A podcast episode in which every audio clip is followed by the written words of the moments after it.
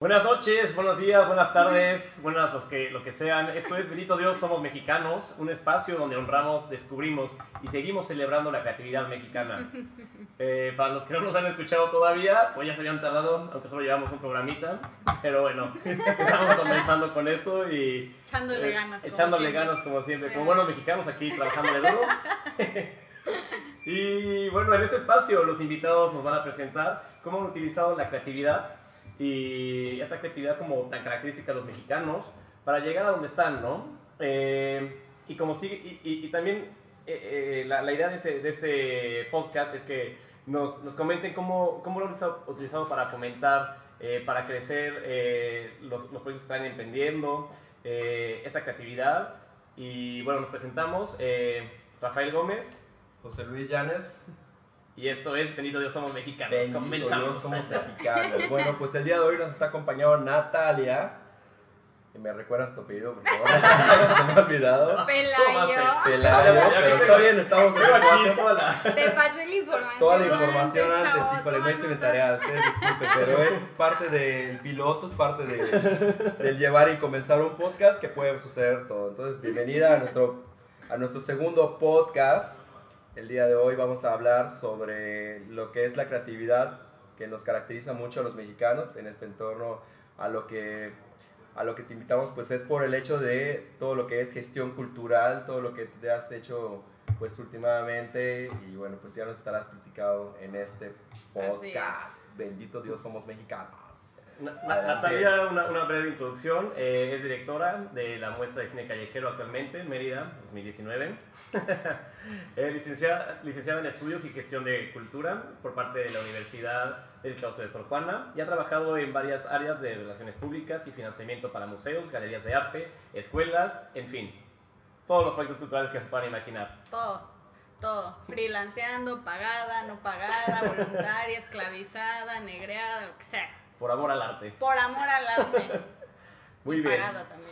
¿Cómo fueron tus inicios en, eh, en todo esto, ¿no? De, de- de la cultura, eh, no sé, también buscar fondos. eh, ¿cómo, cómo, cómo funcionó la creatividad en esos aspectos? Porque me, me imagino que tienes que ser muy audaz, ¿no? Para, para buscar sponsorships, para patrocinadores, ¿no? Todo esto. Claro, bueno, eh, ¿cómo, comenzó, ¿cómo comenzó mi carrera o cómo comenzó... ¿Cómo comenzó cómo Natalia comenzó a darle Natalia Pelayo? cuando empieza con esas necesidades y por, por esas necesidades nos, conversa- los, los, los convertimos a gente creativa, A ¿no? gente Que es lo creativa. que nos caracteriza. Miren, pues creo que yo toda la vida, o sea, desde que era chiquita y adolescente y tenía que elegir mi carrera, como que no sabía muy bien qué quería hacer, pero tenía la certeza de que no quería estar solamente trabajando en un escritorio sin hacer nada. Y siempre me gustaron las artes, pero nunca fui muy capaz, vaya. O sea, pasé por todas las disciplinas habidas y por haber, en todas fallé monumentalmente. Y entonces, eh, buscando ya una universidad, me encontré con esta licenciatura bastante particular que me dejaba seguir estando muy cerca de las artes, pero desde otra perspectiva completamente distinta, ¿no? Eh, parte importante de mi formación también siempre fue la educación, era algo que me llamaba muchísimo la atención, pero tuve una tía que me dijo, si quieres ayudar a la educación en México, hazlo por fuera, porque si te vas a una normal y eres maestra, no vas a lograr cambiar absolutamente nada de tu entorno. Y creo que son palabras que han marcado seguramente toda mi carrera y que lo seguirán marcando porque eh, finalmente cuando hablamos de creatividad también hablamos de un proceso que es formativo, ¿no? Claro. Y a eso es a lo que yo me dedico fundamentalmente, o sea, creo que aunque siempre utilizo el arte y los procesos creativos para realizar los proyectos, eh, la formación es parte esencial de todo y es la meta última y más grande, ¿no? Entonces, eh, ¿cuál, bueno, ¿cómo empecé? ¿Por qué elegí eso? Por eso, ¿no? Entonces llegué al claustro, Llegaste sueños con grandes, emoción, así de, diciendo voy a voy cambiar, a cambiar al el mundo, voy a cambiar la educación, voy a hacer van a ver fenomenal. lo que es, ¿Dó- lo que es. ¿Dónde iniciaste?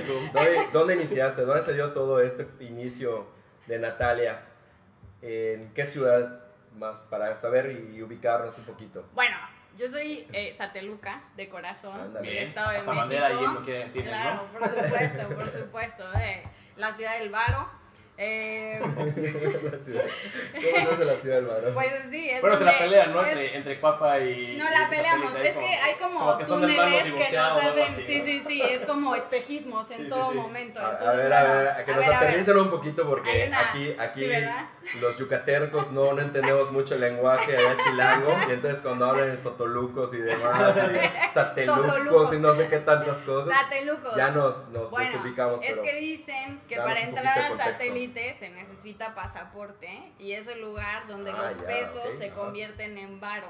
¿eh? ¿Me entiendes? es un escalón abajo. Es exacto, ahí es donde se encuentra todo el slang. Bueno, nada más, para que, que- para que te quede claro quiénes son los satelucos, Café Tacuba eran de satélite, ¿ok? Ok, ok. Entonces la chilanga banda y todo el Oh. pedo viene de satélite.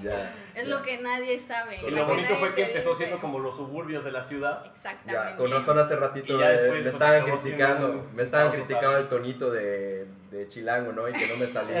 Exactamente. ok, pues claro. Exactamente. De ahí No, no, los satelucos somos los que dimos, los que dimos. Ya. Y a todo eso. Bien, exactamente, exactamente. Entonces, bueno, soy satélite, pero en realidad estudié eh, en la Ciudad de México, en el centro histórico, en la Universidad del Claustro de Sor Juana. Entonces, pues ya saben, todos los días me hacía tres horas para llegar a mi universidad. Lo Literal. normal, ¿no? Literal, lo ¿no? normal, Sí. tranqui, tranqui, súper bien. Entonces tienes tiempo de pensar qué ¿Sabes- quieres hacer con tu sabes que- vida, en lo que ¿Sabes estás que de aquí- picándote Yo los ojos. ¿Sabes cuando quieres dar un tiro. eso. ¿Sabes a dónde llegas de aquí a, a- en tres horas? De aquí a Tulum llegas en tres horas. Entonces imagínate, estarías yendo todos los días al paraíso que a estudiar y todo. o sea, sí había veces ciudad, ¿no? donde íbamos con mi hermano en el coche y decíamos, es que, o sea, ya vamos en tres horas, ¿ok? Ya pudimos haber llegado a Acapulco Yeah. y vamos a nuestra casa de la escuela, o sea, tipo, muy mal, muy mal. Bueno, pero como Pero- comenta Ana, te ayuda a reflexionar, Ayuda a ser creativo, a pensar. No, sí. La- el programa pasado comentábamos que la creatividad también surge en el baño, ¿no? Entonces yo creo que como chilango te surge en dos ¡Claro! momentos. En el baño, si te agarran en el, baño Esos momentos eso de espera, de que no son necesariamente de ocio, sino que estás como en un, en un tránsito Sí. hacia algo más. Entonces, bueno, justamente hablando de todo, todo esto que surge en la ciudad, que es muy característico, o sea, ese caos vial que se ve en los coches, en el metro, en los autobuses, en el centro histórico, es muy parecido al centro histórico de aquí, donde es ruido, ruido, ruido todo el tiempo. Sí. Y una vez que fuimos a la Cineteca Nacional, estando estudiando todavía la carrera, ¿Ya estaba remodelada o, o estaba en proceso de...? no sé, no me, me, me super- ¿Cómo no, fue, no como sé. fue un momento crítico en tu vida? Acuérdate que, soy, te- acuérdate que soy sateluca, entonces también la cineteca era así como que viajes lado de horas y horas. Entonces es como aquella vez que fui a la Cineteca Nacional, no me preguntes cuándo fue. Tipo, La Cineteca tiene, recientemente que- la, la, la volvieron a remodelar y todo. Sí, o sea, una tendrá unos, importante. Tendrá cinco, nada. tendrá unos Cinco cinco años, años. aproximadamente. Cinco Claro, se quedó, años. quedó fabulosa, Sí, sí. ¿no? Quedó muy padre, muy padre. Y entonces estábamos justo con, con, con mi cuate, socio Alejandro Martínez, y entonces estábamos viendo una película finlandesa y quién sabe qué chingados, perdona al director, pero no nos acordamos de absolutamente nada. Y saliendo de ahí dijimos, pues es que, carajo, sería impresionante, o sea, sería maravilloso poder estar en la cineteca y ver la estación del metro y ver el autobús al que me subo todo el tiempo y ver esas calles, eso que sí es nuestro, que nos habla inmediatamente, que Claro. que, que es identificable y que finalmente habla de una identidad propia muy particular, ¿no? Que es de la Ciudad de México. Pues ¿no? sí, pues sí, folclore y finalmente y- es el día a día de todo chilango. Me imagino que también como de, de esta inspiración urbana eh, surge la parte de, de cine callejero o, o por Totalmente, por eso- o- Por- justo, o sea, un poco, digo, hay que decirlo, este proyecto nació en la universidad y era parte Sí. de todo un ejercicio, de una asignatura que nos, o sea, teníamos que trabajar con la Agenda 21, eh, que es la agenda que protege los derechos culturales. Y teníamos que desarrollar un proyecto que cubriera todas las etapas de esa agenda. Entonces, bueno, un ejercicio muy eh, ambicioso en ese sentido, pero finalmente juntando el asunto de la Cineteca Nacional, de las ganas de querer ver cine propio y siendo amantes del cine como lo éramos y teniendo que proponer un proyecto de gestión cultural y de desarrollo cultural, pues fue que empezó a nacer lo que hoy existe como muestra de cine callejero. Entonces, el proceso creativo fue más bien una tarea. O sea, no fue así como que de repente me cayó la manzana y dijimos, ya sabemos qué vamos a hacer, sino que fue algo que nació en la universidad, que se quedó como un proyecto varios años y que de repente saliendo eh, de la universidad me habló Alejandro y me dijo, pues, ¿qué onda? ¿Lo armamos? Y dije, pues lo armamos, ¿no? Y entonces eh, fue que echamos a andar la, por primera vez la muestra de cine callejero y un poco lo que queríamos hacer era justamente hablar del urbano, ¿no? Y siempre eh, queríamos tratar el arte en la calle, eso siempre fue algo que tuvimos muy claro y que era una visión sobre todo de Alejandro, ¿no? Eh, y para mí más eh, más, un poco más aburrido, era un poco trabajar el espacio público. Creo que es vital cuando estamos hablando de ciudadanía y de cuidado del espacio y de quién nos hace quién somos, pues son los espacios públicos, porque los espacios que tienes que pagar para entrar, eso es otra cosa, eso es economía. Pero los espacios públicos te dejan ver cómo se mueve una sociedad, cómo, cómo se utiliza un parque, te deja ver mucho de una sociedad. Entonces, todos estos, todas estas partes jugando, pues nos ayudaron a formar esta primera edición eh, que se hizo en 2016.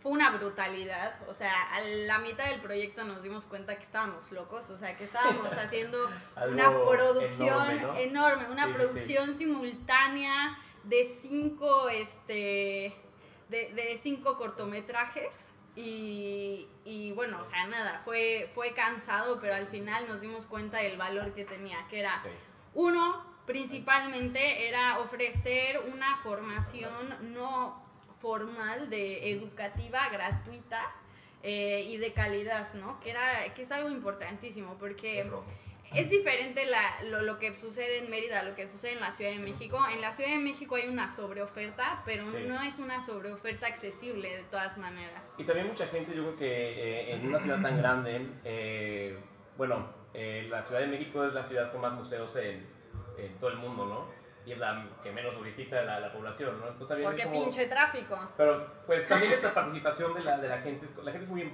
muy apática, ¿no? A la hora de, como de explorar este tipo de cosas. No, no generalizo, pero en una ciudad de 25 millones de personas, el porcentaje que realmente se involucra con este tipo de proyectos creo que es muy poco, ¿no? Es muy poco y muy una parte grande de nuestra actividad es justo la formación de públicos, ¿no? O sea, tienes que tienes que generar una necesidad. De, esa es la chamba de un gestor cultural, finalmente. No es tanto eh, crear los medios para llegarles a gente, sino hacerle entender al público que esto es algo que necesitas, que te va a nutrir como persona y que definitivamente, o sea, sale de cualquier otra cosa que jamás antes habías conocido y que es de valor, ¿no? Y que necesitas tenerlo en tu vida. Oye, y encontraste, por ejemplo, eh, Ciudad de México y ahora que estás aquí en Mérida, en la Blanca Mérida, la ciudad de La Paz. Bienvenida.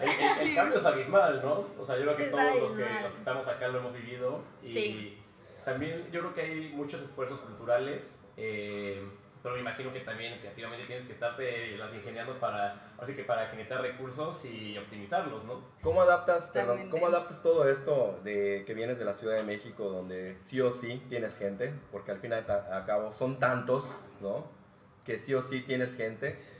¿Cómo adaptas eso en una ciudad que no está todavía muy abierta a este tipo de convocatorias, este tipo de de opciones y mucha gente de aquí pide, pide este tipo de, de, actividades, pero a su vez como que ya están muy todos guardados en, en, casa, guardados en la escuela, guardados en el trabajo, encuevados como le digo. ¿Cómo, ¿Cómo adaptas eso en una gran ciudad donde pues se presta un poquito más, em, empezando el clima, empezando pues la cultura que se viene de atrás? Este, ¿Cómo lo adaptas a una ciudad de provincia? Aunque nos duela mucho que, bueno, a mí casi no me duele ya, pero digan provincianos. pero, este, pero ¿cómo adaptas todo este proyecto a la ciudad de Mérida, donde pues tienes diferentes recursos y, bueno, pues aportando el, el- el calor que, que todo el año tenemos, digo. No, y es que hace un calor Pues brutal. De hecho, aprovechando el calor, producción, ¿me pueden traer un refresquito, por favor? Por favor. Hasta las cámaras se Este, quejan, sí, ¿no? hasta O sea, se apagan las cámaras Sí, y por todo. favor. Sí, sí, No, pues- por aquí igual. Mira, fueron, fueron dos, fue- son cosas distintas, ¿no? O sea, finalmente cuando estamos hablando de un proyecto que crea una oferta nueva alternativa para cubrir ciertas cosas, pues en ese sentido la Ciudad de México y la Ciudad de Mérida se parecen en mucho. Porque, por ejemplo, aunque en México hay una sobreoferta de cursos de cine, por ejemplo, tampoco son, no son accesibles. Y cuando digo que no son accesibles, no es que no sean accesibles económicamente, sino que hay una cantidad tan masiva de proyectos que para llegar a uno, y a uno bueno, de calidad, es...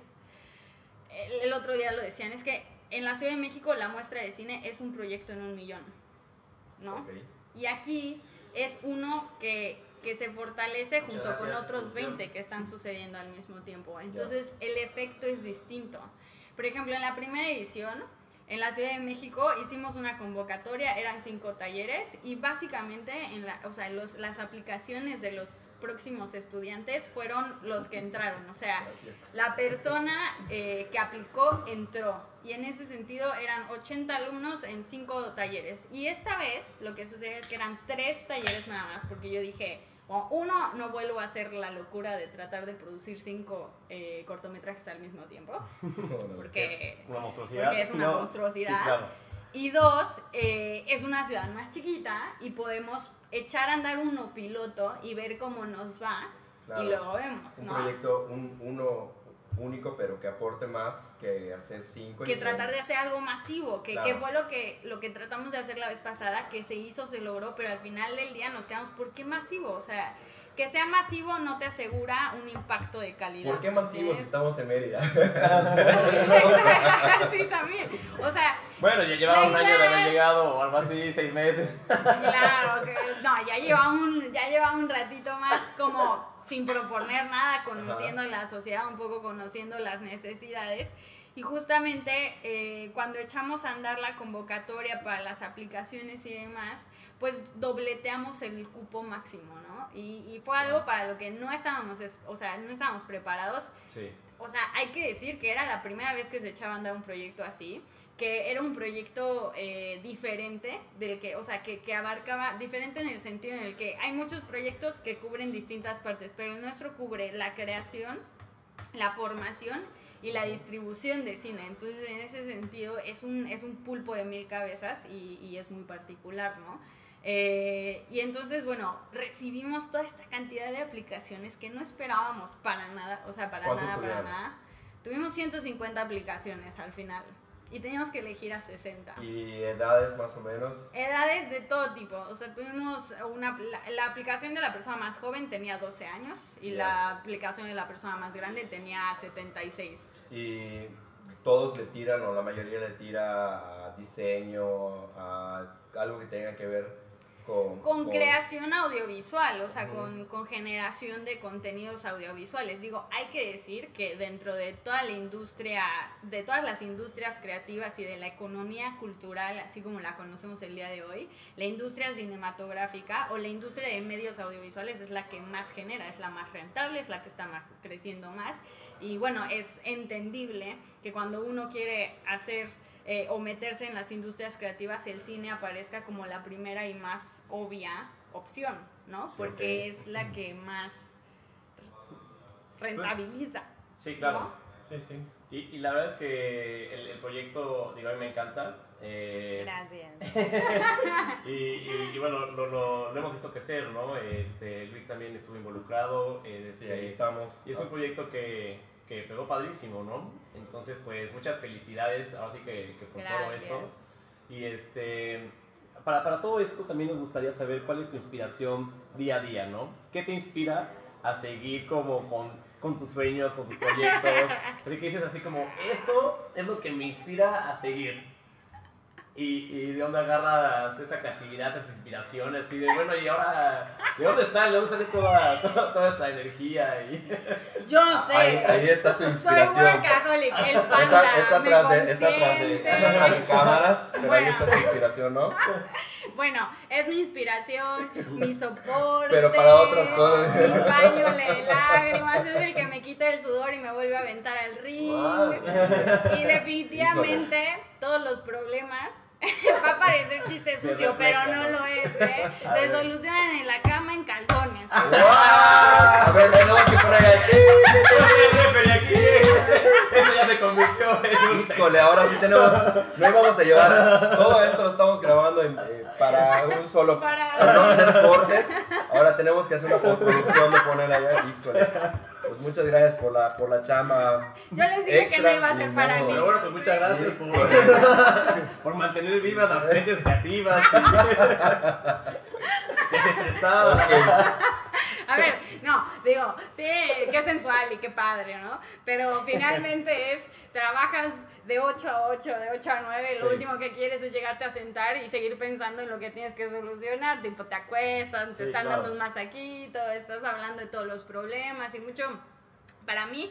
La manera de solucionar cualquier problema o de darle vueltas a un asunto es en voz alta, siempre es estando en una conversación, Claro, es pimponeando. O sea, ustedes lo saben, somos workaholics, nos encanta llevar Sí. el trabajo a la fiesta y la fiesta al trabajo y todo así. Y, Y así al somos final, todos pues sí, Ya no te das cuenta, ya no te das cuenta en qué estás, ¿no? Si estás en la chamba o estás en el. Híjole, siempre.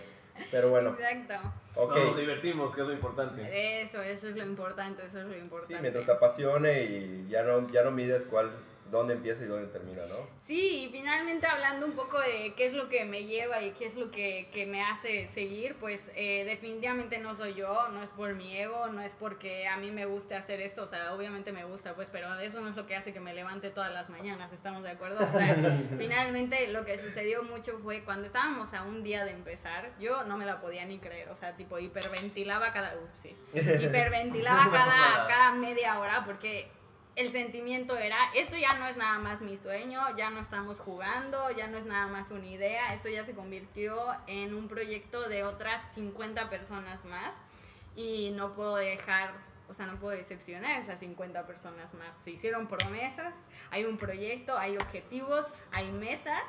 Y, y hay compromisos realizados, no nada más con ellos, sino obviamente con la gente que nos financia, que nos apoya. Y entonces, en ese sentido, pues ya es como que ya estás enrollado, ya va la, la, la, o sea, La la, bolita bolita, de de, nieve. nieve. y pues pura verga que la paras, o sea, Ah, ya te aventaste, sí, o sea, tienes que correr con ella, porque donde se te vaya, alcanzarla, porque si... donde se te vaya, pues se te convierte en un problema, ¿no? Y también es muy típico de proyectos que crecen muy rápido, lo estábamos hablando hace, Claro. hace ratito, y que pierden completo control sobre lo que está sucediendo y de repente por eso fallan los proyectos, ¿no? o sea, los claro. dejan crecer. eh, Cambia todo por completo y pierde el, el objetivo, ¿no? Exactamente. Bueno, pues ya nos platicaste cuál es tu inspiración día a día.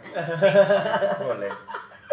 Vamos a ponerle altar aquí a- al mareado. Ahora, a- ahora, ahora vamos a. ¿Qué te, qué te ha inspirado eh, en la vida? ¿Qué es, ¿Cuál es tu inspiración en la vida? O sea, al- algo, algún ídolo, algún, este, no sé, algún personaje, alguien de tu familia que digas, híjole, me gustaría ser como esta persona, o el- cómo trabaja, o cómo tiene sus proyectos. Pues creo que mis ídolos, si se les puede llamar así, son más como soportes emocionales, no tanto como guías profesionales. Eh, supongo que si tuviera, o sea, la guía profesional y lo que me inspira a seguir haciendo lo que hago es que, pues, realmente encontré mi vocación en esto. O sea, eh, entré a estudiar gestión no entendiendo muy bien de qué se trataba ni qué iba a deparar y ahora sí, me gusta el Y ahora sí ya la entiendes. Exacto, así. Sí. Ya la entiendes, ya sabes qué es gestión cultural. Mi carrera duraba tres años y medio y tres años mi papá dijo, mi, estu- mi hija trabaja en algo de cultura, arte, eventualmente va a estar en un museo, secretaria, algo así. O sea, tipo, na- nadie de nosotros estábamos muy seguros en qué, en qué iba a deparar la cosa. Pero bueno, definitivamente, por ejemplo, lo que me una guía puede ser tal vez pues los jefes que he tenido y las experiencias laborales que he tenido, ¿no? Creo que cuando te dicen que, o sea, definitivamente no puedes pararte eh, eso de amor al arte es porque no puedes dejar de hacerlas, de hacer cosas, ¿no? Sí, o sea, claro. siempre tienes que estar trabajando para seguir alimentando y eventualmente llegarás al proyecto que te lo dé todo, Y es que todo también- lo que necesitabas y que aparte te deje rentabilizar y vivir de ello, ¿no? Entras en ese aspecto que se vuelve como adictivo, ¿no? O sea, ya estás con un proyecto y ya estás pensando en otro proyecto y te vas enganchando más en cada uno de los, de los demás. Y digo, a mí me pasa, ¿no? E- Este, esta, esta cuestión de como de adicción a seguir haciendo las cosas. Y yo creo que el arte para mí es una de las, mejor, de las mayores adicciones, ¿no? Bueno, muchas gracias a nuestros patrocinadores, ¿no? y nuestro equipo de producción, que son todos nuestros amigos. Muchas gracias por, Por el por- aguante. Por el aguante, la confianza y, y todo. Eh, continuamos. Eh, esta sección ¿no? va a ser de que no la pienses. Ok. ¿ok? Y van a ser preguntas rápidas. Vamos a ver Lo si Ok. primero que se te venga a la cabeza. Ok. necesitamos- ¿Se puede insultos? Pues ya que. Esto va Bueno. cronometrado, entonces vamos a ver si logramos hacerlo. Ok. Son preguntas y respuestas rápidas en menos de 4 minutos. Si fallas, es shot. Por cada fallo. Son Por cada 150 falla. preguntas. Por cada segundo que te pases, un shot de mezcal. Son 150 nada más, ¿eh? Bueno, ¿Qué tal si nada me dan la, la botella y yo me voy y me lo tomo de a poquito en mi Híjole. casita? Va. A ver. Adelante con ello. Va. 3, 2, 1. ¿Tu palabra favorita? Ah, Ya perdimos. Shot. iba a decir una leperada y dije, no Venga, es diga, diga, posible. diga. Ah, Aquí, aquí, aquí ah, no cuenta eh, como palabra. en cadena nacional. Verga. ¿Qué? Eso. ¿Cómo va a ser? ¿Cómo va a ser? ¿Qué es lo que.? Oye, ¿y por qué esa? O sea, digo, aquí hacemos un break, ¿no? Es que. Perdón. Perdón, No nos perdón. habían contestado eso, pero llevamos un podcast, ¿no? Híjole. No, no, Ya está, se acabó. nos van a descapar- Yo creo que es una palabra bonita que puede usar el como video, ¿eh? comodín en muchas cosas, que ¿no? como Así que como de- deja, o sea, como que deja salir el sentimiento así, Híjole. puta verga. Y, y, como y que- le puedes usar Está, hasta está fuerte, está fuerte. personalmente como Está vale, vale ¿no? Así como, o ese ya no cuenta, ya no es lo ¿Cómo? mismo. ¿Cómo? ¿De Vale qué? Vale verga también, vale verga. Sí, vale verga. Bueno, Y. Está de la verga. o Ya sea, pediste un minuto. Ustedes disculpen, ustedes disculpen, querido público conocedor. ¿Qué es lo que más te gusta de ser mexicana? La comida, ¿Tacos o torta? tacos. Una palabra para escribir creatividad. Es una buena. este, palabra. viaje. Ok, ¿por qué? Pues que te viajas mentalmente así como que te debrayas. ¿Shot? Te- ¿Por qué? tu mayor meta, tu mayor meta. Mi mayor meta, poder financiar proyectos. Bien. Órale, Tu va. mayor miedo. Ah, Vale, La mayor muerte. Ok, ok. de, Fuerte, de fuerte. los demás. ¿Qué superpoder tendrías? Este. mm, Viajar en el tiempo. Ok. ¿Qué personaje mexicano, fa- eh, ¿qué personaje mexicano es tu favorito?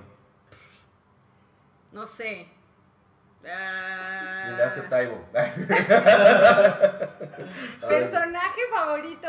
Ay, no sé, soy súper hater, la verdad, de la cultura popular mexicana. ¿Qué? Esto sí no se puede A decir. ver, en este a ver. programa. Este programa es patrocinado por, Por Frida Kahlo. Frida Kahlo, a por el Museo de Frida. Kahlo. Frida Kahlo, ok. Frida, Frida Kahlo. Este, ¿Preferirías viajar al pasado o al futuro? Eh, al pasado. ¿Orden o desorden? ¿Cómo? ¿Orden o desorden? Desorden. ¿Esquite o marquesita?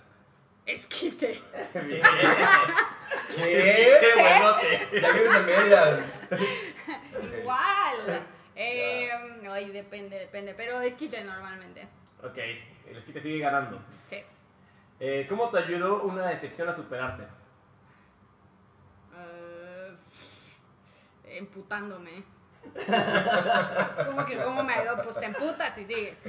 Ok, ok, ¿No? o sea, como O a, sea, a seguir y decir ya, chingue Pues su sí, madre, ya, vale che verga, su madre, pues sí, te levantas, Te levantas, te y. haces berrinche, lloras y pues órale. Venga. ¿Cuál es el estado que más te gusta de México? Yucatán. ¡Eso! Bien. Por supuesto. Una bomba. Punto, punto, punto para Punto Yucatán. para los guaches. ¿Sí? ¿De qué estado eres? El, ¿De dónde? el Estado de México. Bueno, pero estén, estén aquí, todas las preguntas se tienen que hacer. Está bien. Banda mariachi. Depende de la hora. Híjole, y el estado, y el estado. O del nivel de alcohol. ¿Qué? Canción favorita. favorita. Eh, amor eterno. Uf. Oh, qué buena. Pero esa la. Vamos a Ah, bueno, sí, sí, sí, ahorita. mexicana, sí, sí, sí. Pues sí, ¿no? Tu mayor adicción. Mi mayor adicción, el trabajo. Tu bebida favorita. Eh, la Cuba. ¿Y no alcohólica? Y no alcohólica, la horchata. Vientos. Tu forma de desestresarte. Pues, güey, la de todo, sexo. Venga. Color favorito. Eh, eh, no sé, eh, blanco. Color mexicano favorito. Rosa, Pe- ¿Peinada o despeinada? despeinada. A mí me gusta andar. ¿Deporte que más te gusta o te gustaría practicar? Ninguno, jamás. Alberca o mar. Eh, ah, Tina. mar. Latina.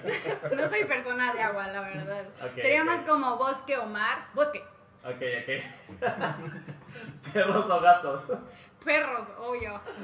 Eh, ¿Cómo manejas el estrés? Eh, llorando. Ok. Lloro Muy bien, muy bien. ¿De qué te arrepientes? Ah, de todo, siempre, cada decisión que tomo. Y corte. Bueno, muy bien. Prueba superada, ningún shot. por suerte, por suerte.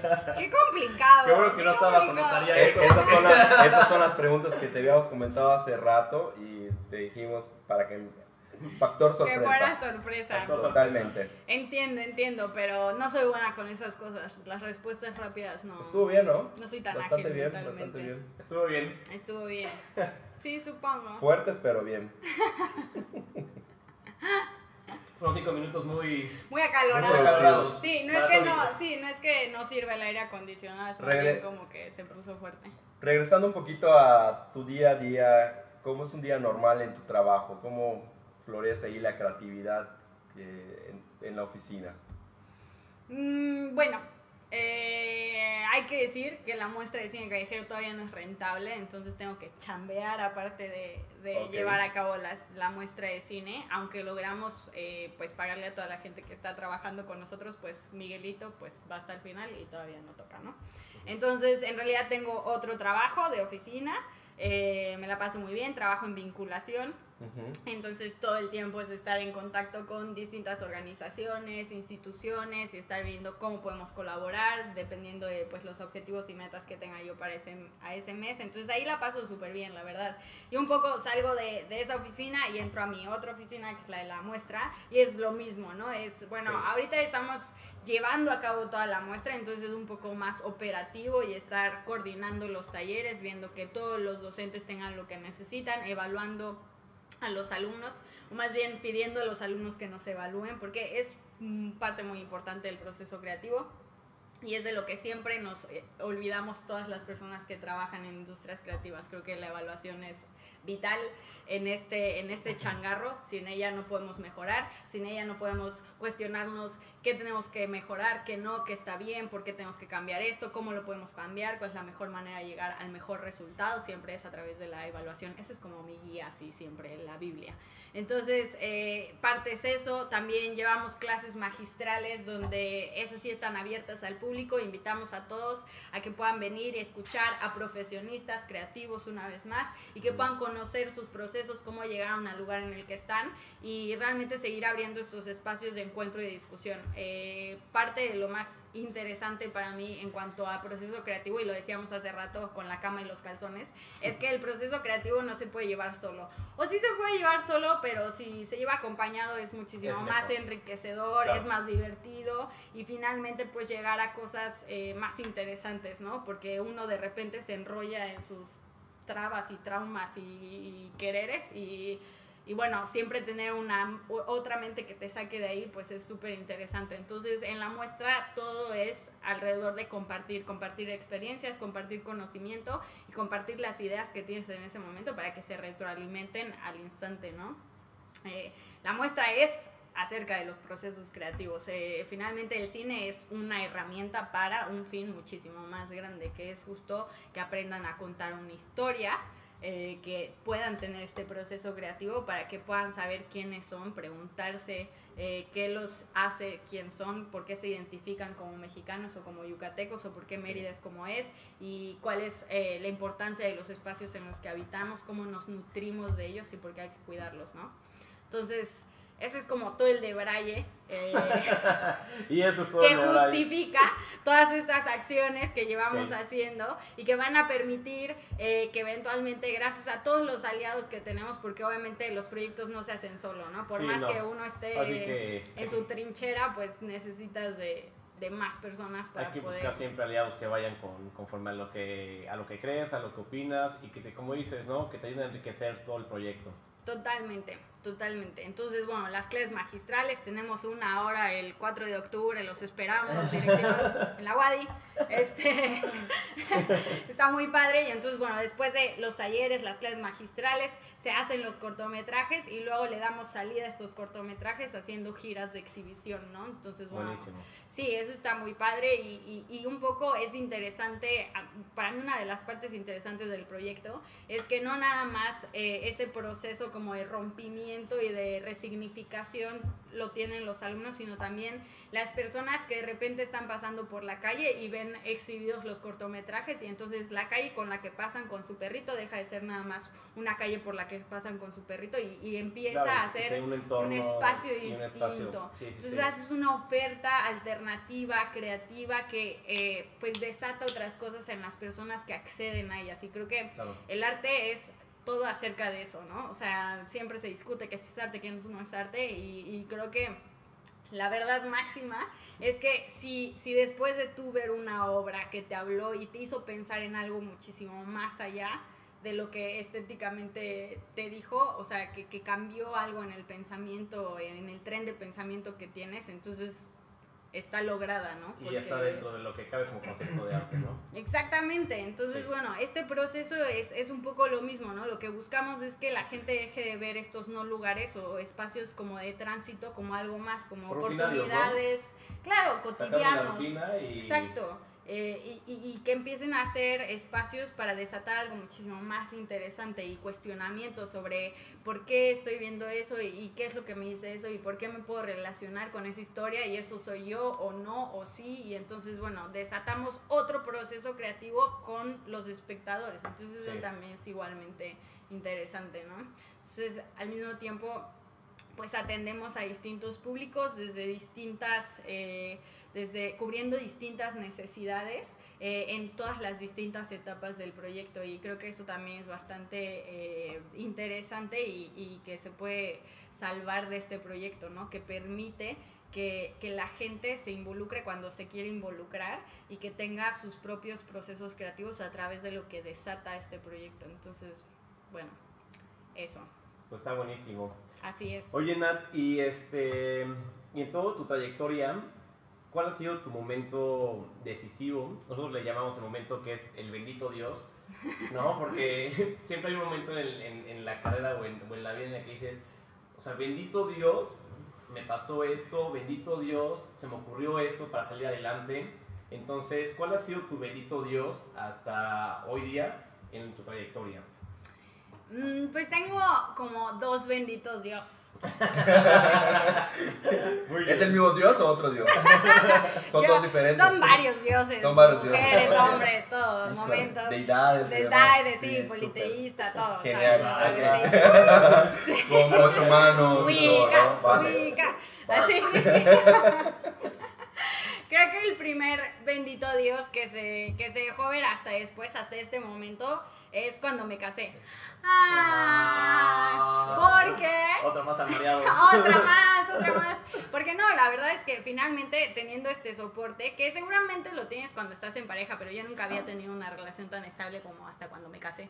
Entonces, pues tener esa relación estable, eh, pues te permite hacer muchísimas más cosas, ¿no? O sea, Claro. como que tú estás bien, entonces todo tu entorno está bien, entonces puedes concentrarte en, en potenciar tu carrera y no pasa nada en tu vida personal, sigue súper bien, padrísimo, y entonces como que hay un balance, ¿no? Entonces es como el primero y el más importante. Y sobre todo, por ejemplo, que cuando empecé a trabajar en la muestra, que, que vino un poquito después del segundo Bendito Dios, Sí. eh, pues no, o sea, yo no estaba trabajando y la verdad es que pues sin el- la lana del mareado, pues nunca jamás hubiera yo podido empezar a hacer la muestra.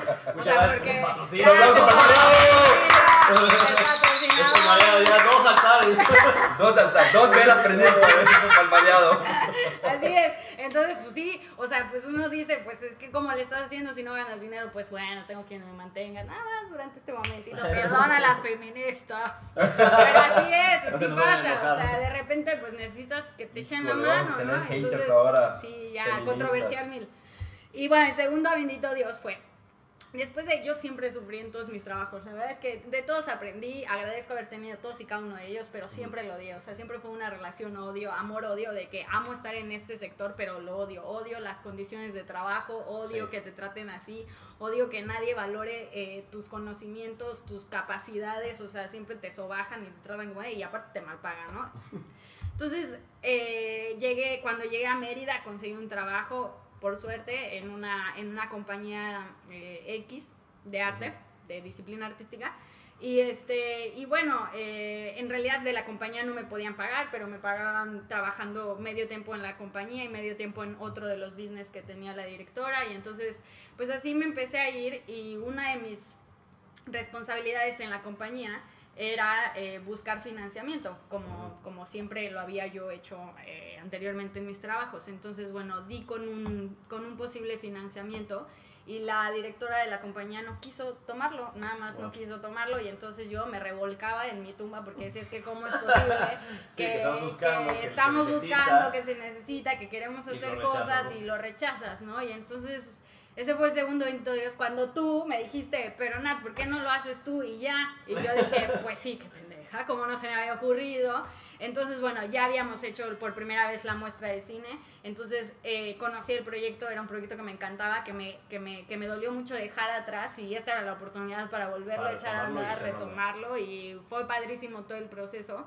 Y bendito Dios que trabajé primero en ese lugar donde no me dejaban hacer nada porque me permitió decir, bueno, adiós, bye, yo ya aquí no juego y entonces eh, decidí emprender y hacer, o sea, algo propio mío, echarlo a andar desde cero y, y francamente pues es de los mayores logros que he tenido hasta ahora y que también ese, ese proyecto me posibilitó tener este otro nuevo trabajo que también me fascina, entonces, o sea, pues bendito Dios, bendito Dios que me encontré con esa señora que no quería hacer nada Sí, en la sí, vida Sí. para que yo tuviera ganas de hacer algo, ¿no? O sea, de verla y de la frustración dije, ay, si tú no quieres, yo sí. Eso es algo que no había logrado decir en toda mi carrera. Entonces, bueno, también es un momento importante. Decidirse que vas a poner en uso todo tu potencial y creer en ti y apostar por ti. y. Pero no es obvio, no es obvio, no es obvio, ¿no? Sí, toma, tiempo, ¿no? Y pues muchas felicidades, Nat, por, por este proyecto, ¿no? Que, que están emprendiendo. La verdad es que eh, también parte de, pues de, la, de la idea de tener este programa es eh, fomentar el, el emprendedurismo, ¿no? Que en México habemos muchos emprendedores, pero como bien lo comentamos siempre, no hay presupuesto, ¿no? Entonces también es, es la parte de, de apoyarnos y, este, y pues qué bueno que, que sigas emprendiendo, ¿no? Que no te des por vencida. Sí. Y yo creo que así es como Echándole tenemos que ganas. ser todos, ¿no? No, O y sea, aparte de ahí, sale, de ahí sale el nombre Bendito Dios por el hecho de, de cómo nosotros como mexicanos adaptamos bajo todo lo que es las, eh, pues, cómo adaptamos esas necesidades y las creamos oportunidades, ¿no? Y pues Ujú. la parte creativa es donde más sale. Y aparte, pues quiero agradecerte el hecho de que Gracias. te hayas traído a esta ciudad y enriquecer todas estas calles Gracias. todo- con este proyecto de muestra del cine callejero y pues mucha falta le hace a, no solo a nuestro estado de, de Yucatán, de en la ciudad de Mérida, sino a toda la República en sí, ¿no? Exacto. Entonces, para, para los que nos están viendo en diferentes plataformas o nos están escuchando, ¿dónde podemos localizarte? ¿Dónde podemos ver tus redes sociales? ¿Cuáles son tus redes sociales? Aquí abajito. Aquí. No les va a poner acá. En esa cámara, en esta Muy bien, cámara. Es, eh, del proyecto es Muestra de Cine Callejero, Ok. Mérida. Eh, msc.mid en Instagram, Facebook es la de Mérida, eh, nuestra página web es mscmid 2019 y bueno, también mi personal, si me quieren estoquear, pues Natalia. Así estamos. Pues Natalia, muchísimas gracias por habernos acompañado en este segundo podcast. Agradecemos tu tiempo y que nos hayas compartido tus experiencias aquí en Bendito Dios Somos Mexicanos. Bendito y bueno, Dios. pues Muchas gracias y bueno, eh, sigan pendientes, vamos a estar subiendo contenidos eh, acerca de, de, la muestra de cine callejero y... Gracias, Roger. El aguante. Y esperen más proyectos por parte de, la queridísima Natalia Play. gracias.